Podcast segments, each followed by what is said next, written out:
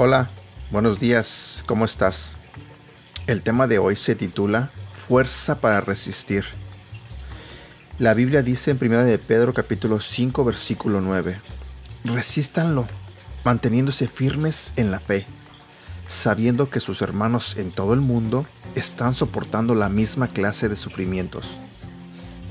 Durante el otoño del 2008, por Cuba pasaron tres huracanes, ciudades enteras fueron destruidas por el viento y la lluvia.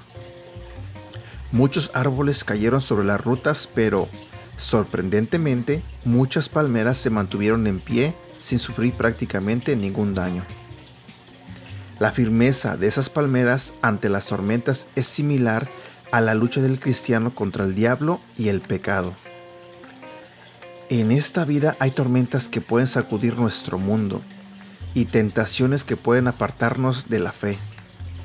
Jesús lo sabe. Él mismo sufrió esas tentaciones, pero la resistió confiando en la palabra de Dios como su máxima defensa. Ese es un modelo perfecto para nuestra resistencia diaria contra las tentaciones del diablo. Al igual que las tormentas que golpean la tierra, el diablo está siempre tratando de destruirnos.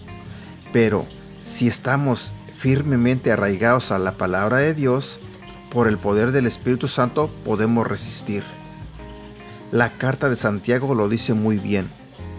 Así que sométanse a Dios, resistan al diablo y él huirá de ustedes.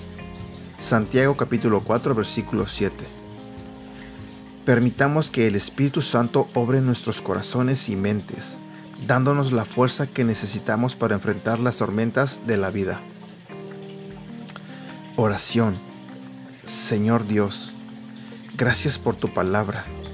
Ayúdanos a ser oidores y hacedores de ella. Guíanos a mantenernos siempre firmes en la fe, fortaleciéndonos en tu Santo Espíritu.